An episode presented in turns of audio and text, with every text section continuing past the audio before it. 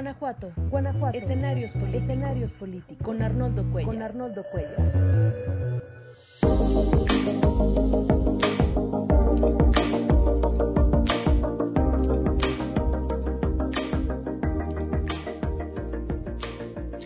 ¿Qué tal? ¿Cómo están? Muy buenas noches. Muchas gracias por acompañarnos en esta nueva emisión de la videocolumna de los martes. Soy Arnoldo Cuellar. Soy integrante del Laboratorio de Periodismo y Opinión Pública en el estado de Guanajuato. Vamos a hablar hoy, tenemos que tocar temas nacionales y temas locales porque se encuentran ligados con algo que está pasando en la vida política del país, pero que se repite en cada una de nuestras entidades. En estos momentos hay un fuerte debate nacional, quizás como, como nunca en este, en este gobierno que cumple ya tres años, que está entrando en su cuarto año, el de Andrés Manuel López Obrador, sobre muchas de las promesas y compromisos que hizo el primer presidente de izquierda en nuestro país y que muchos consideramos que está incumpliendo y que sin duda sus adversarios políticos y los que no comulgan con la ideología que representa, con algunos de sus planteamientos, están subiendo fuertemente esta ola crítica con con, con legitimidad para cuestionarlo.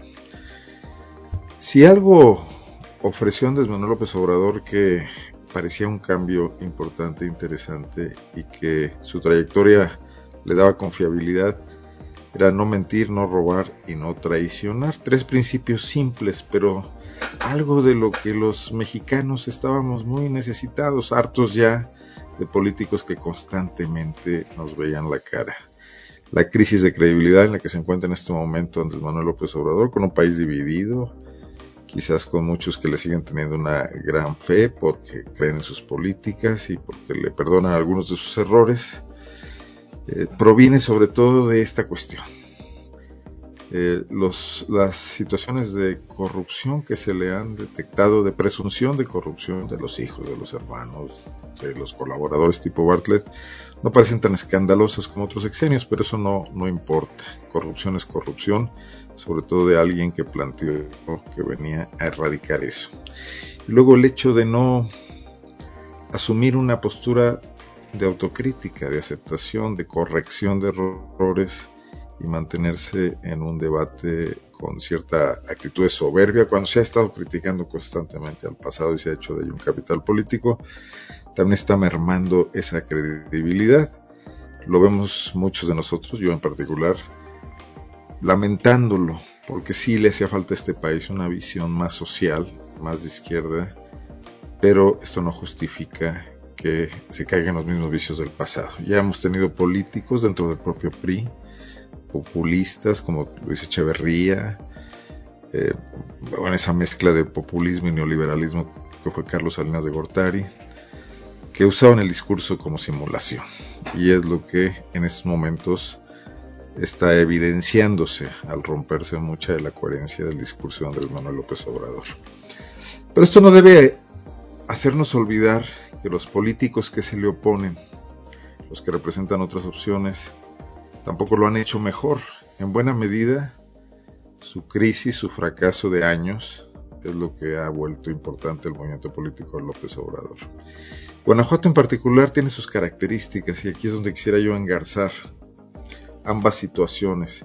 Guanajuato ha sido un bastión de un pensamiento político que podríamos llamar conservador, de derecha, que hace prevalecer, eh, por ejemplo, la visión empresarial sobre la visión social, que promueve muchísimo eh, los incentivos a las empresas, incluso las extranjeras, que lo ha hecho con éxito, pero que sin embargo esto, contrario a lo que han vendido muchas veces como una solución a problemas, no ha traído consigo una mejoría en los niveles de vida de grandes capas de población, en la desigualdad que se vive, en la marginación en la que muchas comunidades viven.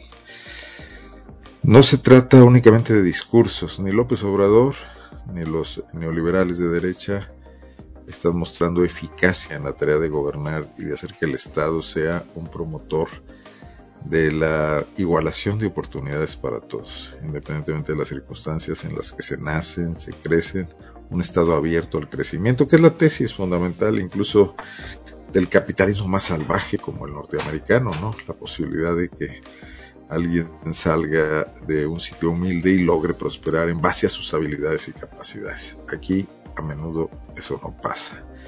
Y los privilegios se heredan y la marginación se hereda también. Pero hoy quisiera centrarme, dicho todo esto como preámbulo, en algo que viene ocurriendo en León, Guanajuato. Me parece emblemático. Acaba de concluir la administración municipal, bueno, hace aproximadamente seis meses, cuatro meses y medio por ahí, en octubre, de un alcalde que fue el primero que gobernó en León por seis años. Un, hito importante. Muchas veces se pensó que los trienios eran una etapa corta para que un político, un funcionario público pudiera hacer eh, establecer o construir un programa político eficaz que se interrumpía y que el relevo traía consigo la alteración de algunas políticas que estaban funcionando bien, a menudo también permite que corregir algunas que funcionaban mal.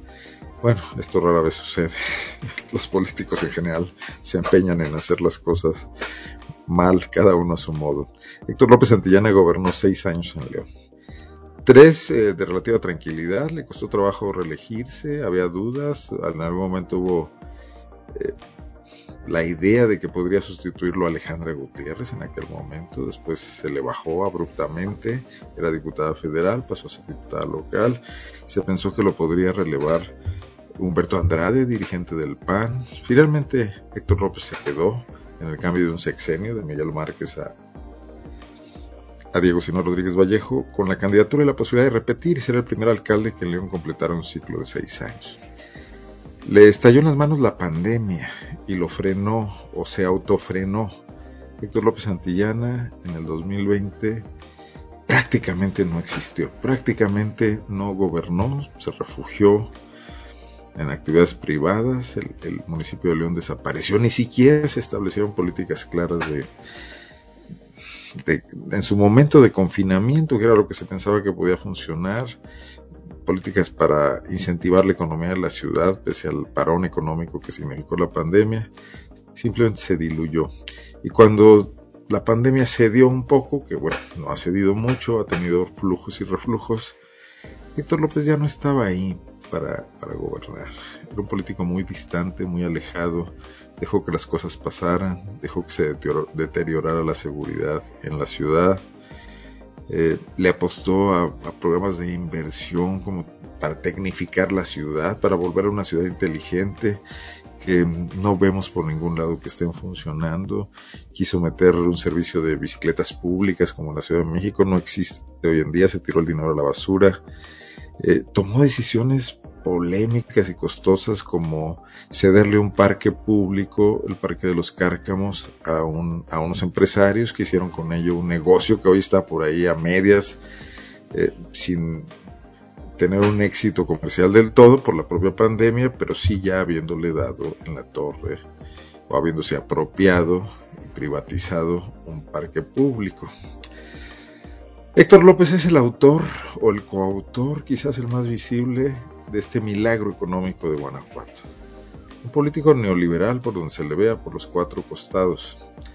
Eh, logró con una aura de eficacia, de, ser muy ejecutivo, llevar adelante eh, un exitoso periodo de atracción de inversiones en Guanajuato, con la chequera abierta tanto en el sexenio de Juan Manuel Oliva, del que fue secretario de Desarrollo Económico, como en los tres años que le tocaron con Márquez, tuvo un paréntesis donde fue gobernador interino, que prácticamente fue un premio al hecho de haber eh, concretado la compra de unos terrenos para una refinería que nunca existió, donde hubo una abierta, evidente y documentada sospecha de corrupción. Bueno, este político neoliberal, eh, de origen empresarial, no, no por su actividad, sino por su adscripción, Nunca fue él un, empresario capitalista, dueño de empresas, pero fue empleado de muchas, alto ejecutivo. Está hoy mm, metido en serios problemas, no obstante que hace casi, como les digo, cuatro meses y medio que dejó la presidencia municipal, su nombre está más vigente que nunca porque han salido a relucir muchos temas de otra vez una abierta sospecha de deshonestidad de violaciones a normas legales, que implican varios aspectos y que nos dan, si fuese un termómetro, una medida de una administración que fue poco escrupulosa, por no llamarla abiertamente corrupta, con un hombre fuerte que manejaba la tesorería en, el segundo, en la segunda parte del sexenio, en el segundo trienio, que es Enrique Sosa, un contador público que viene acompañando a Héctor López Antillana desde la época de cereales y pastas finas, desde la Secretaría de Desarrollo Económico, y que fue el hombre fuerte de la administración, que nada se movía en el municipio sin su visto bueno y autorización, y que en la primera parte de este gobierno se ocupó de ser el director de desarrollo institucional, el jefe de personal, un área amplia también, es un municipio con muchos empleados, con una gran base laboral, porque no lo pudo hacer tesorero Héctor López Santillana en la composición política de su primer gobierno, con Carlos Medina como síndico, como Luis Ernesto Ayala como segundo síndico, debió apechugar con un tesorero que no era propiamente de su cuadra, de su confianza, que era Gilberto Enríquez, y que de alguna manera amarró las manos de Sosa y quizás del propio López Santillana, quizás para darle espacio a otro tipo de decisiones del propio Carlos Medina y de Luis Ernesto Ayala. Ya que Sosa tomó el control, empezaron a cambiar las cosas radicalmente. Realmente podemos decir que Sosa fue el vicepresidente, el vicealcalde de León. Si a ello le sumamos el retiro, la ausencia de Héctor López Santillana después de la pandemia. Antes de que concluyera la administración, en septiembre, aquí en PopLab les ofrecimos este reportaje, este trabajo de investigación llevado adelante por mi compañera reportera Melissa Esquivias, eh, donde se mostró con claridad, en profundidad y de forma incontestable, sin que hubiera nadie que pudiera rebatirlo, como el municipio de León, encabezado por Héctor López Santillana, y en una operación política de guerra relámpago, podríamos llamarla, de Blitzkrieg, de Enrique Sosa, secuestró un predio, propiedad de una escuela, mil metros cuadrados, una minucia si se quiere, pero que perfila una mentalidad de apropiación de los bienes públicos que ya se había visto en los cárcamos, acá quizás con más flagrancia, con más ventajas, quitándole un patio a unos niños, para vendérselo a un empresario. Eh, lo, hemos hablado mucho este tema, ahí está, eh, no quiero ahondar más, muchos de ustedes ya lo saben, el reportaje está publicado y todavía disponible en la página de PopLab. Toda esta operación la hizo Enrique Sosa desde pedir a la Secretaría de Educación que le devolvieran el terreno del kinder y llevar todos los trámites con la complicidad del secretario del ayuntamiento, en ese momento Jesús López Gómez, eh, para que en una acción de ayuntamiento esto se oficializara y después inventar que se trataba de un baldío y venderlo al mejor postor en una subasta oculto en medio de otra docena de predios para que esto se diluyera un poco. Afortunadamente el trabajo periodístico logró sacar esto a la luz pública con las consecuencias que tenemos al día de hoy. Gabriel Padilla se ha convertido en un benefactor del kinder, ha ido a pintar y a comprar ahí juegos y aparatos, aún no devuelve el terreno, tiene que hacerlo, lo prometió, lo ofreció, estaremos muy al pendiente de que lo haga y el municipio está enredado en su propia burocracia y no sabe qué hacer para recuperar este terreno donde sigue existiendo una barda que la divide del kinder. Esto ya fue motivo de una investigación de la Contraloría que a su vez consideró que hay una falta grave porque Sosa tomó atribuciones que de ninguna manera le correspondían en ley y esto es calificado como falta grave y lo debe de revisar la sala llamada sala anticorrupción, la sala especializada del Tribunal de Justicia Administrativa de Guanajuato. Es el mismo órgano donde, por ejemplo, fue sancionado con una habilitación eh, un expresidente de Zapalo, Pedro González, aún era presidente cuando recibió esta inhabilitación, después de ello renunció por haber participado en una votación para asignar dinero a una obra que beneficiaba a predios de su propiedad y de sus familiares. Vamos a ver qué pasa, están los ojos puestos en este órgano, donde por cierto Sosa tiene pues alguna manera de obtener información y de tener influencia.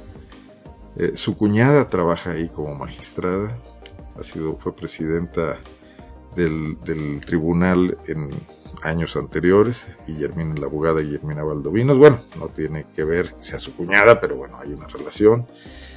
Pero también quizás a través de la esposa del síndico Cristian Cruz, que ocupa un área de capacitación en el propio tribunal, tengan manera de hacer pinza y Sosa poder estar enterado de cómo van caminando las cosas ahí. No cualquier ciudadano tiene a la esposa de un amigo y a una cuñada en un órgano donde se le está revisando su actuación públicamente. Bueno, no fue lo único. Eh, después, ya en la, en la toma de posesión, en la, información que se entrega de una administración a otra para la alternancia, el síndico ciudadano, no panista, así se autodenomina él, eh, también representante empresarial, Arturo Sánchez Castellanos, detectó otra cuestión inquietante, digamos, que al Club Campestre de León, el club más eh, rancio y tradicional y elegante y elitista de la ciudad, su predial del año 2021 le había sido condonado en una cantidad importante, dos millones de pesos, le había sido rebajado, más bien dicho, por un argumento absolutamente pueril, infantil, absurdo, que insulta a la inteligencia, como muchos de los argumentos que hoy dan, por ejemplo, eh, López Beltrán, el López Obrador, sobre la casa de Houston, ¿no? que era un predio agrícola, solo que se cultiven pelotas de golf y highballs, porque no se ve que otra cosa se pueda cultivar en, el, en los hoyos, en los 18 hoyos y en el famoso hoyo 19 del club campestre. Esa decisión que firmaron funcionarios menores, el director de Desarrollo Agropecuario, que hoy está también sometido a un proceso de revisión, y la directora de Ingresos, por cierto, hoy tesorera del municipio, no pudo haber sido tomada por ellos sin el visto bueno, sin el palomeo de Enrique Sosa, quien a su vez debió enterar o debió recibir instrucciones de Héctor López Santillana. La ética neoliberal es la ética que presume hacia afuera que hace las cosas muy bien, pero dentro hace cosas pragmáticas para beneficiar pues, a los amigos o a las gentes importantes o a quienes son influyentes. Pero no es lo único. Días después, ya más cerca de estas fechas, se vino a conocer este tema de las eh, llamadas eufemísticamente reciprocidades, que en realidad eran, ¿cómo le podríamos llamar? Se les ha llamado moches ya por una cuestión genérica extensiva, pero de alguna manera son, una especie de cobros en especie adicionales a la contraprestación de un servicio, una especie de, puede ser hasta una extorsión. Si quieres venderle al municipio, tienes que aceptar dar un porcentaje adicional en especie que va a ser para beneficio de los trabajadores, eso dicen ahora. Eh, se supone que era en especie, pero había efectivo y este se guardaba en la caja de desarrollo institucional. El desfalco que se detectó por 98 mil pesos ya ocurrió en la época en que Sosa era tesorero y había otro director de, de desarrollo que ya salió. Salió desde antes por temas de hostigamiento eh, sexual, acusado, dejando ahí a una encargada de despacho que descubrió esto. Esto lo traigo a colación porque hoy en el periódico AM de León reaparece Enrique Sosa. No había dado mucho la cara. Sabíamos que había ido a la Contraloría a dar algunas declaraciones, citado por la Contraloría, pero hoy reaparece y dice algo muy, muy chistoso que no podemos dejar pasar por alto. Enrique Sosa dice que estas comisiones, así le llama, a las reciprocidades o a los moches, ya existían desde antes de la llegada del primer gobierno de Héctor López Santillana, que son legales y que ellos solo le dieron continuidad. A ver, recordemos un poco. Héctor López Santillana sustituyó al gobierno priista del doctor eh, eh, Villasana, que era el eh, sustituto, el sub, no, digamos, el interino, el que terminó el sexenio, el alcalde sustituto es en efecto el término de Bárbara Botello Santibáñez. Si algo se cansó en decir y en mandar el mensaje a Héctor López Santillana, era de que las cosas con Bárbara estaban muy mal. Incluso la demandó, la persiguió y bueno, algunos de estos procesos la llevaron a estar en la cárcel eh, por una noche o un poco más. Siguen vivos muchos de estos procesos. Pero hoy viene a decirnos Sosa que las reciprocidades que vienen del gobierno de Bárbara Botello, ellos las continuaron, porque pues eran legales. Entonces, ¿en qué estamos? ¿Hacía las cosas bien o no las hacía bien Bárbara Botello? Había que continuar las políticas de Bárbara Botello. Es otro franco insulto a la inteligencia. Quiere decir que algo ahí no estaba bien si hay que echar mano del argumento de que las reciprocidades o moches los inventó Bárbara Botello y nosotros pues los continuamos porque eran una buena idea, ¿no? Eh, esto tiene que ser investigado a fondo. ¿Por qué se manejaba esa caja ahí que no entraba a ningún control? Como no era dinero público, porque no ingresaba al municipio, sino que se quedaba en esa caja que se manejaba arbitraria y discrecionalmente mediante convenios que se hacían entre la empresa y el municipio, pero que no, no sé si de esto se turnaba la Contraloría, se le informaba ampliamente, eso no se ha dicho. Desde luego, el municipio vía desarrollo institucional tiene la facultad para hacer convenios. Yo no sé si pueda comprar directamente o, le toque al área de compras, eso que depende, me imagino que de servicios generales, que depende de la tesorería.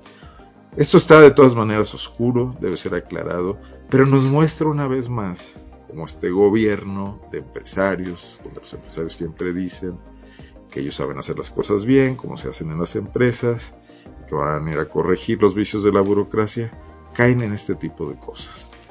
Hoy en el Congreso se eh, solicitó por parte de, entiendo que de eh, el Verde y de Morena, sí, ellos, estos dos partidos políticos, firmaron una solicitud para que se eh, exhorte a la Auditoría Superior del Estado a realizar una auditoría específica a los últimos tres años de Héctor López Santillana.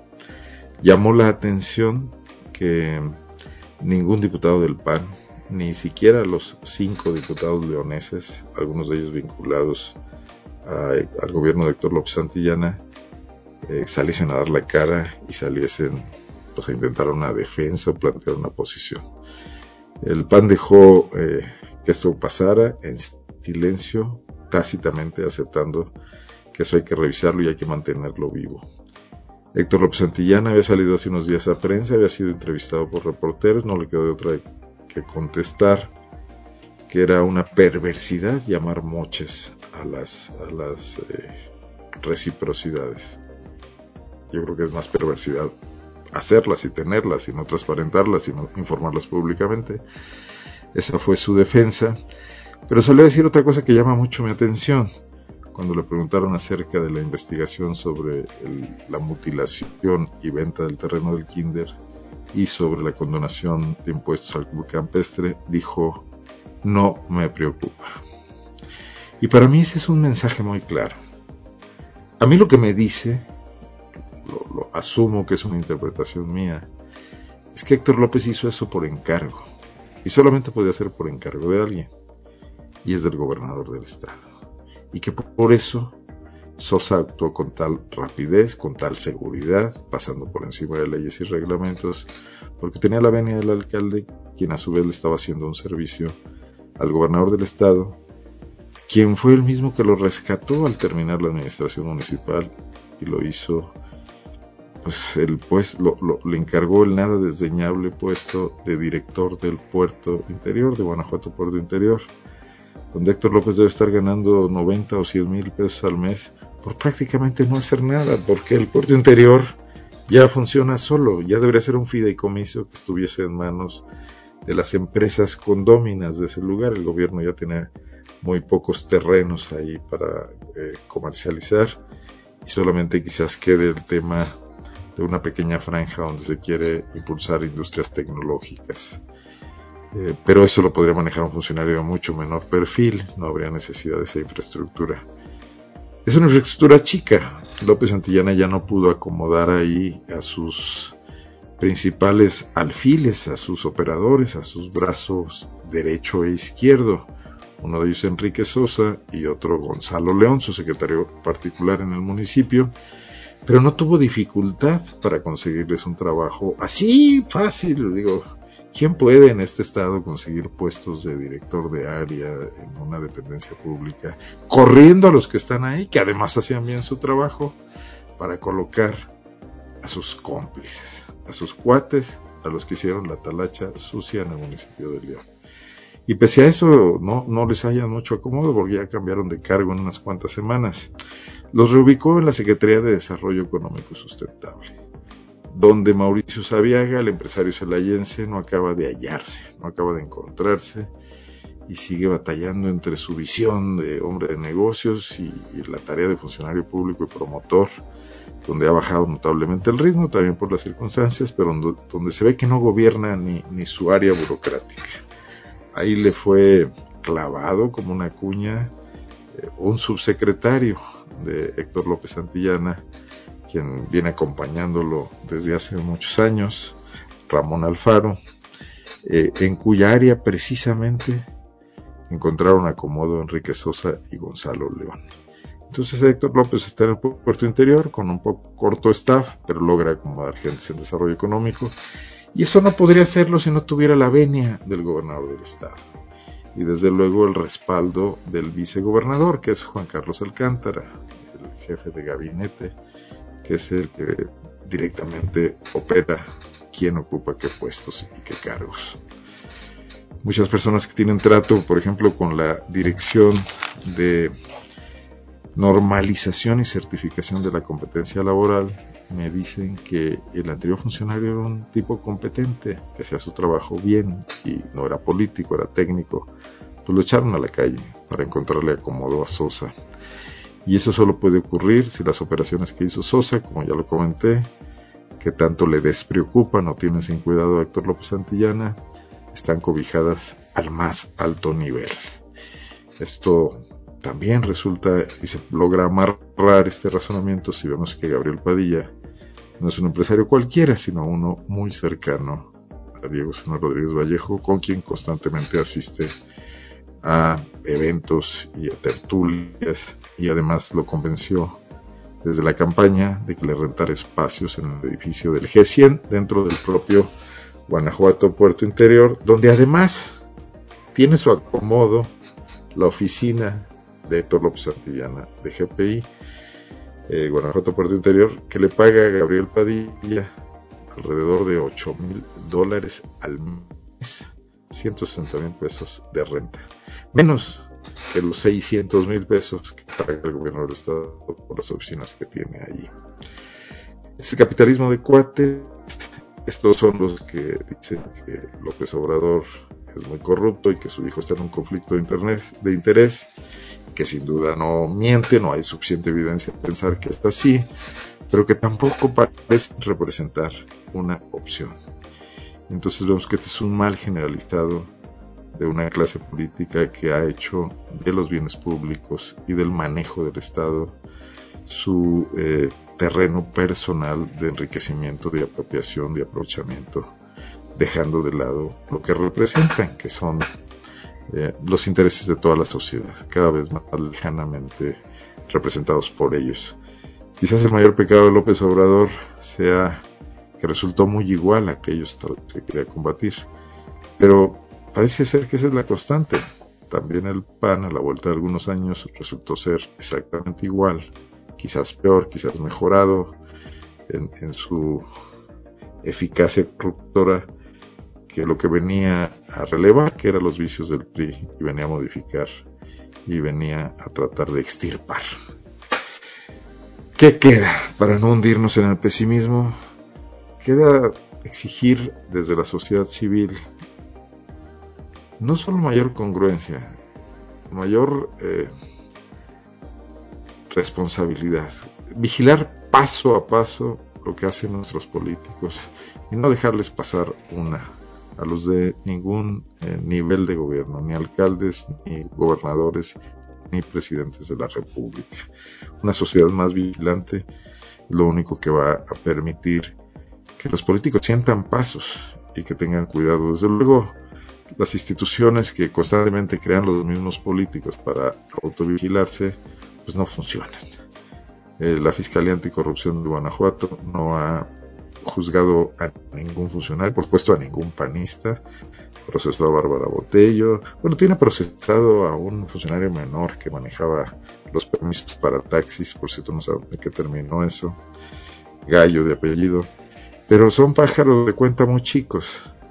Y en realidad no ha avanzado más allá, pese a que hay notables ejemplos de malversación de fondos, de malas decisiones, de violaciones a la ley. Sería interesante que cayera en la Fiscalía Corrupción este caso del, del Kinder de Enrique Sosa. Vamos a ver si eso ocurre.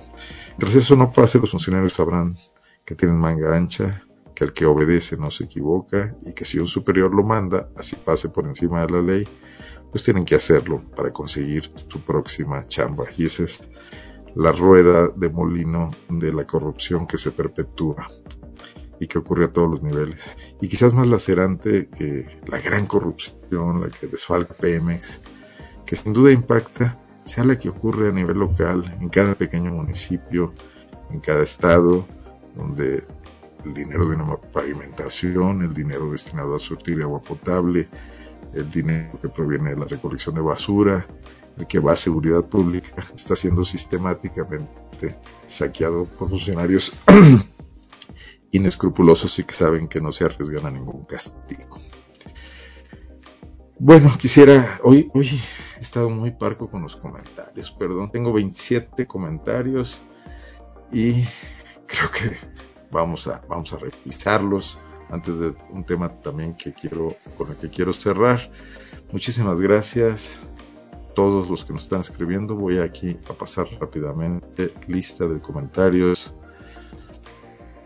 Va a estar intenso el programa hoy, dice Rolando Ramos. Bueno, pues díganme si estuvo o no estuvo. Alma Alcaraz, diputada de Morena, que precisamente hoy presentó este exhorto para las auditorías junto con otros diputados. Gracias, Sabi Almanza una verdadera izquierda, no la farsa que es la 4T, correcto. No sabemos si sobreviva alguna izquierda a la 4T, creemos que sí. Si no, habrá que hacerla una más social. Muchos mexicanos creímos en el PRI. Bueno, nos defraudó por muchos años. Nos costó trabajo quitarnos de encima. Tere Prescancio, muchísimas gracias y buenas noches por seguirnos.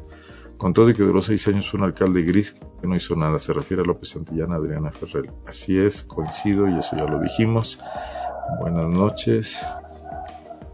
Gobernó para unos cuantos. Correcto.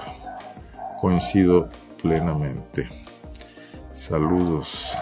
Gracias. Hablan del análisis. Muchas gracias, Araceli Morales. Algún día esto habrá que platicar de cómo va Celaya.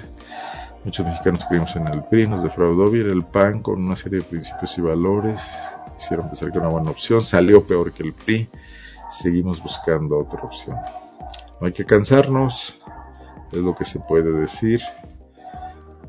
¿Cómo puedo hacerle llegar una denuncia pública? Soy de la ciudad de Guanajuato. Bueno, a mi correo electrónico arnoldo poplab.mx. Ahorita lo pongo por aquí, si me dan un minuto luego cualquier denuncia pues nos damos a la tarea de investigarla. perdón,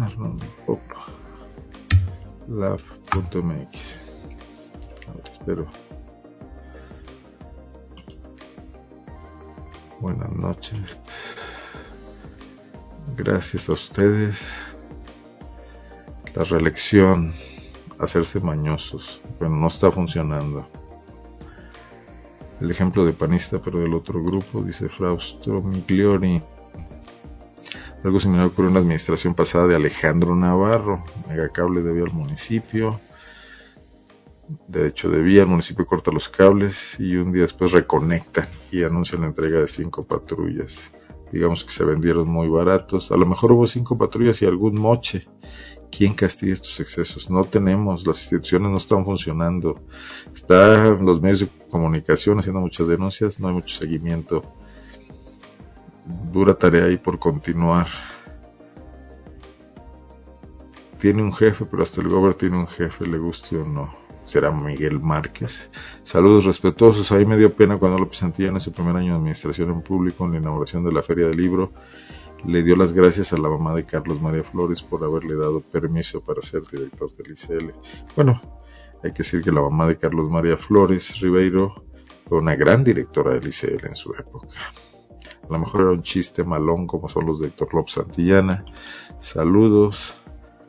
Aplaudo el periodismo.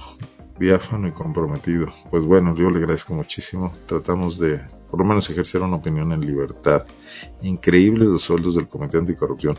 Increíble que sean por no hacer nada, por escribir artículos en los periódicos. Entre bomberos no se pisan las dice José Luis exactamente. Aún hay operadores con Alejandra Castresana, sigue asesorando. Operadores de Héctor López Santillana el que vendió los semáforos inteligentes, correcto. Bueno, el PAN tiene su bastión en Guanajuato y está agonizando. No lo veo tan agonizante. Está muy desgastado, ya, no es, ya es otra cosa, pero es una maquinaria de poder. Rafael Rodríguez, quien nos trae la pista desde el Nacional. Bueno, hace muchos años de eso, pero muchísimas gracias. El tema que quiero comentarles es el de la famosa ivermectina. Este medicamento que en un momento de la pandemia en 2020 recibió, eh, bueno, pues mucha difusión como una posible, se estaba a la búsqueda de curas, de, medicamentos que pudieran eh, combatir al virus ya cuando usted lo había adquirido, no preventivo, no, no en forma de vacuna, sino ya un medicamento como, como ocurrió en el caso de la influenza, que se encontró un medicamento que atenuó bastante los padecimientos, los síntomas, el control de la enfermedad en general. Y, eh, eh, y, la ivermectina, que era un antiparasitario de uso originalmente veterinario, dicen que no le causaba mal a los humanos y se tomaba en cantidades moderadas, no lo sé bien, pero bueno, el tema es que científicamente se probó que no estaba causando ninguna buena eh, no era una buena práctica para, eh, médica para combatir al COVID. Eh, no tenía nada que ver. Pero varios gobiernos compraron grandes cantidades de ivermectina. Hoy se sabe que el de la Ciudad de México. Y hay un gran escándalo por eso, porque además presentaron un, un papel de investigación científica donde trataban de probar algunos resultados que se experimentaron con las personas a las que se les dio de forma masiva. Pero en Guanajuato también ocurrió esto. También la Secretaría de Salud de Guanajuato compró ivermectina. Hoy se sabe que invirtieron 10 millones de pesos, pero que además la siguieron comprando después de que la Organización Mundial de la Salud dijo que no se debería de usar.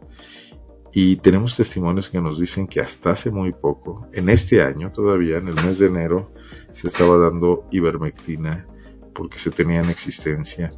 Y además no solo fue eso, se circuló en, las, en los CAICES, en los eh, centros de asistencia del sector salud, un lineamiento médico que elaboró la doctora Elia Lara Lona, asesora del secretario de Salud, Daniel Díaz Martínez, para no solo aplicar la ivermectina, sino además darle seguimiento a los pacientes, remitir información, todo a fin de iniciar un protocolo de investigación y que Guanajuato participara en esto.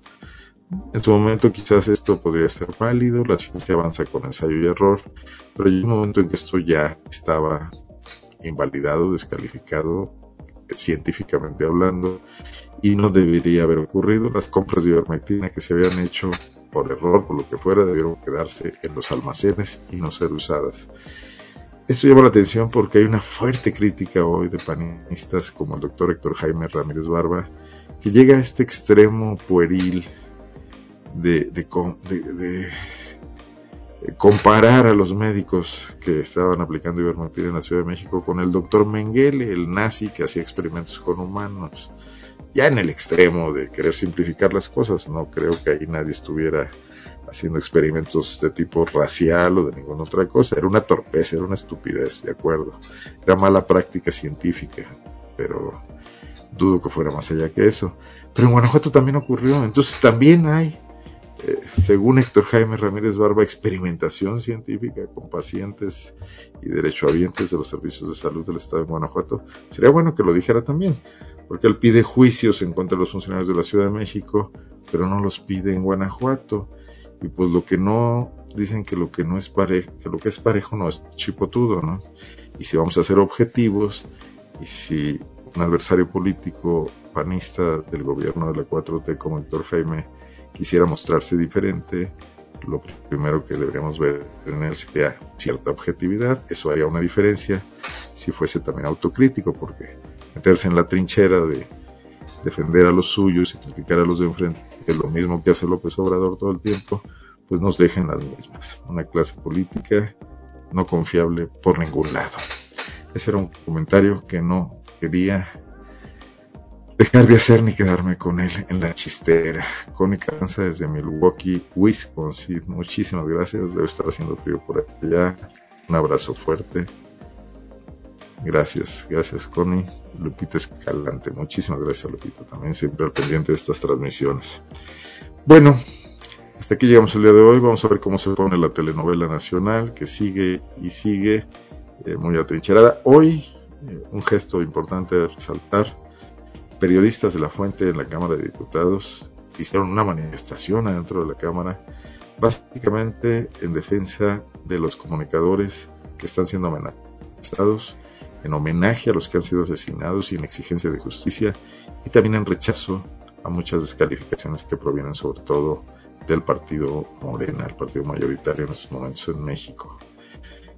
Los periodistas obligados a convertirse en activistas y eh, perder un poco la ecuanimidad y dejar a un lado la objetividad, bueno, pues a esto nos han obligado. Muchísimas gracias, buenas noches, eh, aquí seguimos reflexionando cada martes. Y eh, sobre el tema de la ivermectina, tenemos un reportaje el día de hoy en PopLab, se acaba de publicar hace un rato, de cómo está ocurriendo esta eh, aplicación de medicamento no autorizado por la Secretaría de Salud de Guanajuato y las negativas donde se niegan a aceptarlo, donde rechazan aceptarlo. Ahora sí me voy, nos vemos el próximo martes. Muchas gracias. Descansen. Saludos, soy Arnoldo Cuellar, soy integrante del Laboratorio de Periodismo y Opinión Pública en Guanajuato.